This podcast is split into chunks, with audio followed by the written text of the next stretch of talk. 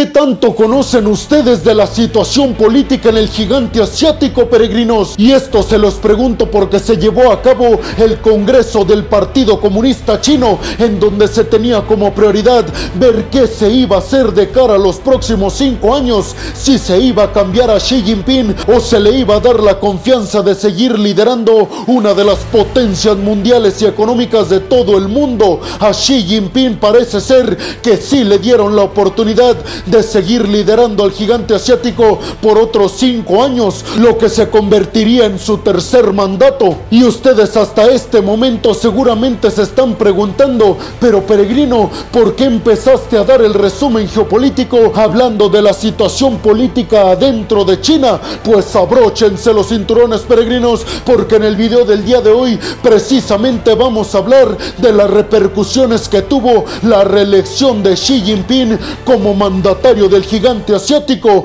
porque como ustedes seguramente ya lo intuyen, el tema es que China es y se convertirá todavía más en una pieza clave y fundamental tanto para Estados Unidos en sus intenciones de derrocar a Rusia, de sus intenciones de hacerse con el control de Ucrania y por ende de derribar la hegemonía impuesta por Occidente, pero también a China la quiere Rusia, que por supuesto lleva las de ganar debido a la gran cercanía que tienen hoy en día el mandatario ruso Vladimir Putin y el mandatario chino Xi Jinping. Pero lo cierto es que aunque se vaya con Estados Unidos o se quede con Rusia, China hoy en día es una pieza clave para lo que vamos a tener en el futuro a niveles políticos, sociales, culturales y sobre todo económicos. En su discurso que ofreció Xi Jinping durante el Congreso del Partido Comunista Chino que como les digo tenía como fin decidir si sí o no se le iba a dar la oportunidad a Xi Jinping de seguir liderando el país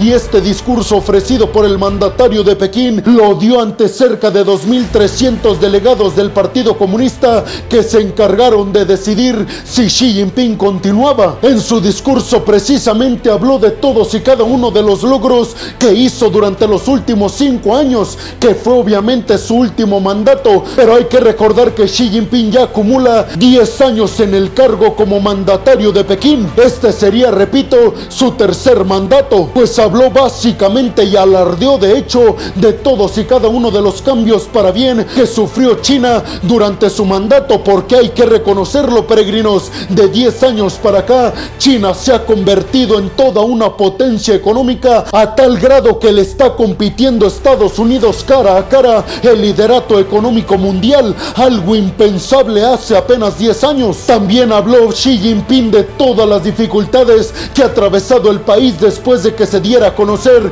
el primer caso de COVID-19 y dijo el mandatario de Pekín, gracias a nuestra política cero COVID que ha sido criticada por Occidente, hoy en día tenemos los índices más bajos de contagios por COVID-19, pero lo que tenemos que tener en cuenta, peregrinos, es que esta política tan dura en contra de la ciudadanía cuando se detecta un caso de COVID-19 en una ciudad del gigante asiático ha tenido sus pros y sus contras. Entre los contras más sobresalientes viene que obviamente debido a tantos y tantos encierros ha sido uno de los elementos primordiales para que la economía del gigante asiático se haya venido abajo. Y aunque podríamos asegurar hasta por lógica que en el tema económico es donde mejor le ha ido a Xi Jinping durante sus 10 años, hoy en día no es lo más fuerte y digamos que no era lo mejor que tenía para alardear frente a todos los partidarios del Partido Comunista Chino. Tanto es así que se retrasó el informe económico que se publica en estas fechas sin falta en el gigante asiático. Algunos están asegurando que se retrasaron precisamente por una orden que dio Xi Jinping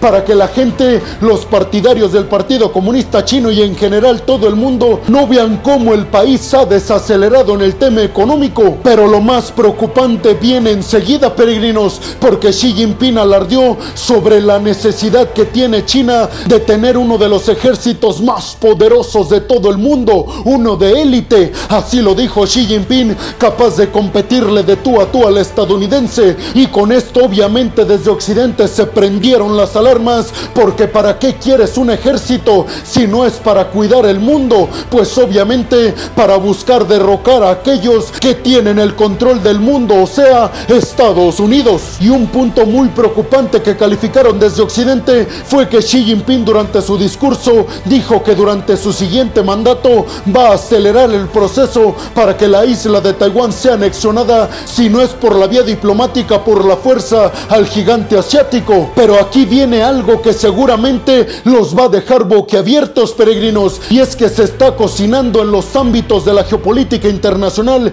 y es que yo ya se los he leído a tres de los principales geopolíticos alrededor del mundo, uno de ellos que publica en el medio Reuters, porque están asegurando todos y cada uno de ellos que China después de estas elecciones, específicamente Xi Jinping, podría estar cambiando en 360 grados lo que ha venido diciendo y asegurando. Es decir, que se está previendo que después de todo esto, China se posicione más a favor de Estados Unidos y de Occidente que de lo que está actualmente con Rusia. Y les explico por qué. La tesis de estos especialistas es que China estaría buscando que ya se detenga el conflicto en toda esta región porque le está causando muchísimos problemas económicos al gigante asiático. A China hoy en día, peregrinos, no le interesa nada más que seguir creciendo económicamente y una guerra tan cerca de su territorio por supuesto que no le conviene. De hecho, si ustedes recuerdan antes de que Vladimir Putin empezara su invasión a Ucrania, se reunió con Xi Jinping y fuentes de Bloomberg, la agencia de noticias, aseguran que en esta reunión Vladimir Putin le dijo sus planes de invasión a Xi Jinping y este parece ser que lo permitió o no le dijo nada en contra porque Vladimir Putin le prometió que en cuestión de una semana iba a conquistar toda Ucrania. Hoy después de ocho meses, Rusia no solamente no ha conquistado Ucrania, sino que se ve mucho más complicado que lo logre de cuando empezó su invasión. Parece ser que eso le está causando muchísimo conflicto a Xi Jinping, que si ustedes recuerdan, siempre se ha pronunciado a favor de la paz y se ha pronunciado en contra de la anexión de los territorios que supuestamente votaron por medio de referéndums en Ucrania para anexionarse a Rusia. De hecho, les recuerdo que durante el voto en la Asamblea General de las Naciones Unidas para aceptar o no estos referéndums llevados a cabo en estas regiones de Ucrania por parte del Kremlin, China se abstuvo de votar a favor o en contra, pero parece ser que después de estas elecciones en el gigante asiático, Xi Jinping va a tomar partida por el lado que está buscando que esta guerra termine y no por el lado que está buscando que esta guerra continúe. Es decir, que podríamos estar viendo en el futuro una posible alianza entre el gigante asiático y Washington, al menos en el tema Ucrania. Me recuerda un poco a la Segunda Guerra Mundial, que Estados Unidos se alió con la extinta Unión Soviética y después de que triunfaron, ahora la competencia fue entre ellos. Algo así me parece podría estar ocurriendo, una alianza entre China y Estados Unidos para acabar con el conflicto en Ucrania y después de eso, ahora sí enfrentarse cara a cara para quedarse con la hegemonía mundial. Pero ahora el turno va para ustedes, peregrinos. ¿Qué piensan de este nuevo mandato de Xi Jinping que se avecina? ¿Creen que logre poner a China en la cúspide y logre derrocar a Estados Unidos como la potencia mundial? Y sobre todo, ¿piensan que esta hipótesis de que China después de estas elecciones se va a posicionar más a favor de Occidente y en contra de Rusia porque ve que Rusia se está empantanando en Ucrania? ¿Cómo les parecería a ustedes ver una alianza entre Joe Biden y Xi Jinping y después de lograr acabar con todo el conflicto entre Rusia y Ucrania, empezar una nueva guerra fría 2.0? Sin lugar a dudas, podríamos estarlo viendo porque seguramente no tardarán muchos años en ocurrir. Déjenme su opinión en la zona de los comentarios. Bienvenidos a un nuevo video de geopolítica en el cual, como ustedes ya saben, les voy a platicar lo más importante que ha acontecido a niveles diplomáticos y geopolíticos alrededor de todo el mundo. Y vámonos rápidamente con la segunda noticia del día de hoy, peregrinos, y es que esta tiene que ver nuevamente con declaraciones que ofreció el secretario general del bloque de la OTAN, Jan Stoltenberg, porque ahora dijo que parece ser que el riesgo es muy bajo de que Vladimir Putin y su ejército se atrevan a utilizar armas nucleares en contra de Ucrania. Dijo Jan Stoltenberg que con base en un nuevo informe de inteligencia por parte del bloque de la OTAN se ha llegado a la conclusión de que Rusia no ha hecho ningún movimiento que indique que Vladimir Putin podría presionar el botón nuclear en contra de Ucrania. Sobre todo dijo Stoltenberg porque ahora con los ataques que ha perpetuado Vladimir Putin en contra de Kiev, la capital ucraniana, y en contra de la infraestructura ucraniana, al menos en el tema eléctrico, eso parece ser que le está dando un sentido de victoria a Vladimir Vladimir Putin y está haciendo que se relaje, que ya no esté pensando en la utilización de armamento y poderío nuclear en contra de Ucrania porque está perdiendo. Pero dijo Jan Stotelmer, eso no nos va a detener y ya estamos próximos a enviarles a Ucrania sistemas de defensa aérea avanzados capaces de derribar todos y cada uno de los drones militares que están siendo utilizados por Rusia en contra de Ucrania. Dijo Jan Stotelmer, hemos analizado todas y cada una de las declaraciones de Vladimir Putin también y no hemos encontrado indicios de que pudiera estar nuevamente amenazando al mundo con aventar bombas nucleares, lo cual dijo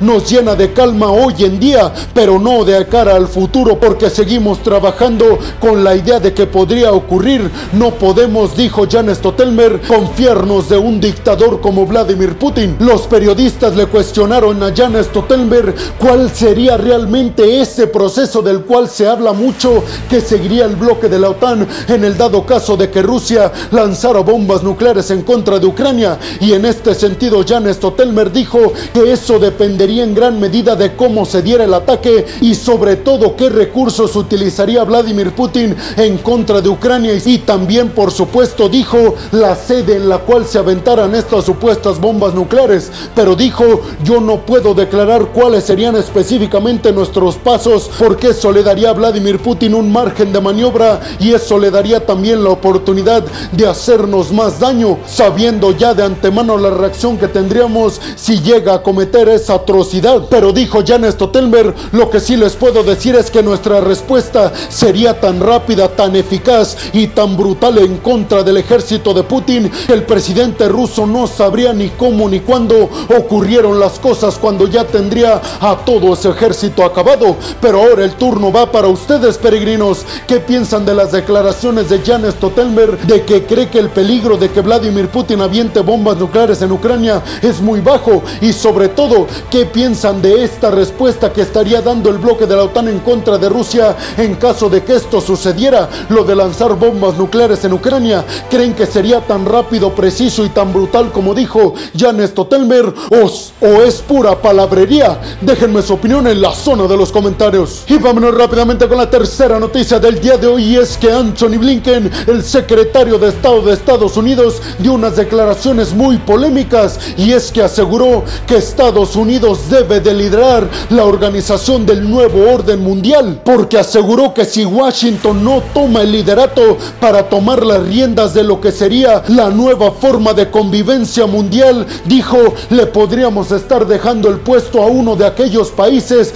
que van con la bandera no de la libertad, sino de la antidemocracia y de la represión, refiriéndose específicamente a China y a Rusia. Blinken aseguró que el mundo no se organiza por sí mismo y que siempre hemos necesitado a un líder que nos guíe por el camino del bien y aseguró que para esto Estados Unidos es la mejor opción porque repitió que China y Rusia liderarían el mundo con la bandera de la antilibertad, algo que dijo iría completamente en contra de los derechos individuales. También habló específicamente de los rivales estadounidenses para la hegemonía mundial de China y de Rusia y dijo que aunque Rusia hoy parece ser que toma la batuta para buscar destronar a Estados Unidos, es realmente China el verdadero competidor de la hegemonía estadounidense. Pero dijo por supuesto que tenemos que tener en cuenta que esa alianza entre China y Rusia es lo que menos le conviene al mundo. Por eso dijo Anthony Blinken,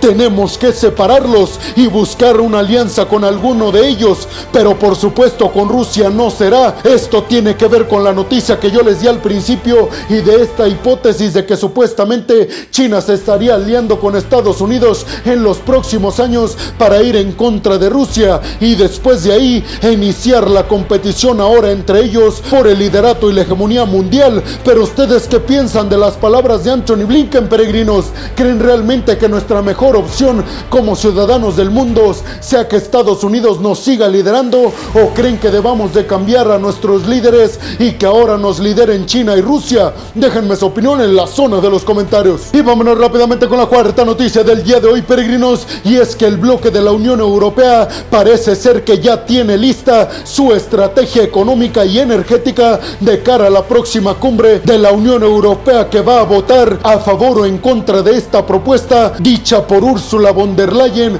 Josep Borrell y Charles Michel. Y dijeron que esta esta perspectiva se basa específicamente en el tema económico y energético. Y dijo Ursula von der Leyen que la situación económica del bloque de la Unión Europea dependerá en gran medida de cómo se maneja hoy en día la crisis económica y energética en todo el bloque. Básicamente la estrategia europea que van a presentar ante todos y cada uno de los representantes del bloque europeo para que se vote a favor o en contra tiene que ver con la propuesta de crear un sistema de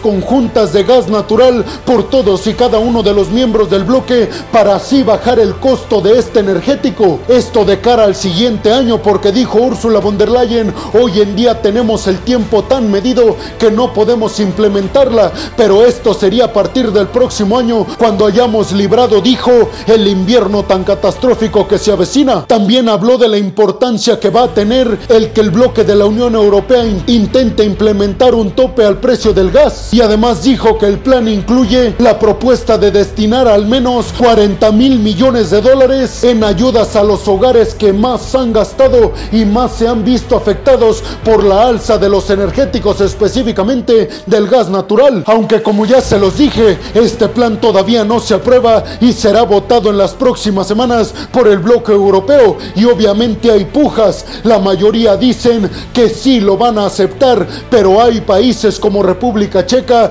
inclusive Hungría, que se están oponiendo férreamente y para esta implementación todos y cada uno de los países deben de votar a favor o en contra. No puede haber ningún país que vote lo contrario porque si eso ocurre se cancela automáticamente. Creen que los representantes de la diplomacia europea encabezados por Ursula von der Leyen logren hacer que se vote a favor de este plan que básicamente tiene como prioridad rescatar energética y económicamente a la Unión Europea mientras se acaba con Rusia. Déjenme su opinión en la zona de los comentarios. Y vámonos rápidamente con la quinta noticia del día de hoy, peregrinos, y es que según la agencia de noticias Bloomberg, con base en una estadística que ellos realizaron cuestionándole a un montón de expertos en los Estados Unidos y en varios países europeos, parece ser que esta estadística dice que es 100% seguro que el próximo año va a haber una recesión en los Estados Unidos y por ende una recesión y una crisis económica nunca antes vista alrededor del mundo. ¿Creen que esta estadística está en lo correcto y que estemos a meses de vivir una recesión estadounidense y una crisis económica global como la del 2008? Déjenme su opinión en la zona de los comentarios. Y vámonos rápidamente con la sexta y última noticia del día de hoy, peregrinos, y es que el Parlamento de Estonia acaba de confirmar que ya se ha catalogado desde ese país a Rusia como un país promotor del terror en el mundo. Sobre todo así lo aseguraron los parlamentarios de Estonia. Este calificativo se le da a Rusia por todos y cada uno de los ataques a Ucrania, los recientes, pero también por la invasión misma. Además aseguraron que con base en todas y cada una de las amenazas que ha estado realizando Vladimir Putin en contra de la ciudadanía ucraniana con el lanzamiento de bombas nucleares, eso ha hecho que ellos tomen la decisión de que se catalogue a Rusia como un país promotor del terror en el mundo. Creen que esto sea justo y creen que a medida que pasen los meses se le van a ir sumando más países a calificar a Rusia de esta forma, entre ellos Estados Unidos. Déjenme su opinión en la zona de los comentarios. Y bueno, hemos llegado al final del video del día de hoy, peregrinos. Les quiero agradecer muchísimo el que hayan llegado hasta este punto del video. Además, les quiero recordar que me ayudarían muchísimo compartiendo este video en todas y cada una de sus redes sociales, dejándome su like y también dejándome su opinión en la zona de los comentarios. Además, les recuerdo que si están escuchando esto desde Spotify, no se olviden de seguir al podcast. Si están viendo esto en Facebook o en Instagram, tampoco se olviden de compartir el video, de darle like y de dejar su comentario. Por último, les pediría que si están viendo y escuchando esto desde YouTube, también compartan el video en todas y cada una de sus redes sociales, suscríbanse al canal y activen la campanita para que les lleguen todas y cada una de las notificaciones cuando subo un video nuevo de geopolítica o de otras cuestiones a mi canal. Y como última petición, peregrinos, les agradecería muchísimo que fueran a mi canal de Twitch. Como peregrino Alejandro me pueden encontrar y ahí voy a estar transmitiendo a diario. Ahí me pueden consultar todo lo que quieran en tiempo real. Pero no me gustaría irme sin antes agradecerles a todas y a todos ustedes el apoyo que me dan, peregrinos. Porque créanme, sin ustedes este proyecto simple y sencillamente no podría ser posible. Así que muchas, pero muchas gracias, peregrinos. Sin más por el momento, nos vemos en el siguiente video de geopolítica. Hasta la próxima.